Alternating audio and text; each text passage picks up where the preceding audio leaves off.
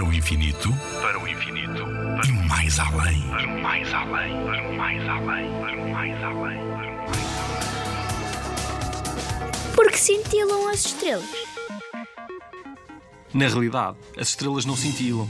Aquele piscar que vemos nelas é o resultado da interferência da atmosfera da Terra. Como a luz que vem das estrelas tem de atravessar o ar que envolve o nosso planeta, e como o ar está sempre em movimento, a luz sofre pequenos desvios que mudam a direção.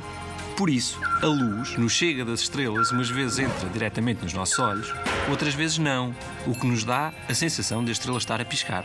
No entanto, a cintilação nota-se mais quando as estrelas estão perto do horizonte, porque, nesse caso, a luz tem de atravessar uma maior espessura da atmosfera.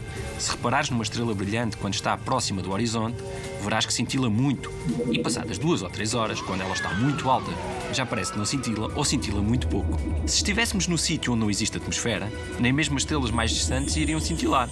Por exemplo, os astronautas, quando estiveram na Lua, observaram um céu cheio de estrelas e todas elas brilhavam com uma luz fixa. Isto porque na Lua não existe atmosfera.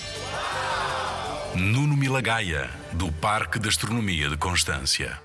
Na Rádio ZigZag, há ciência viva, porque a ciência é para todos.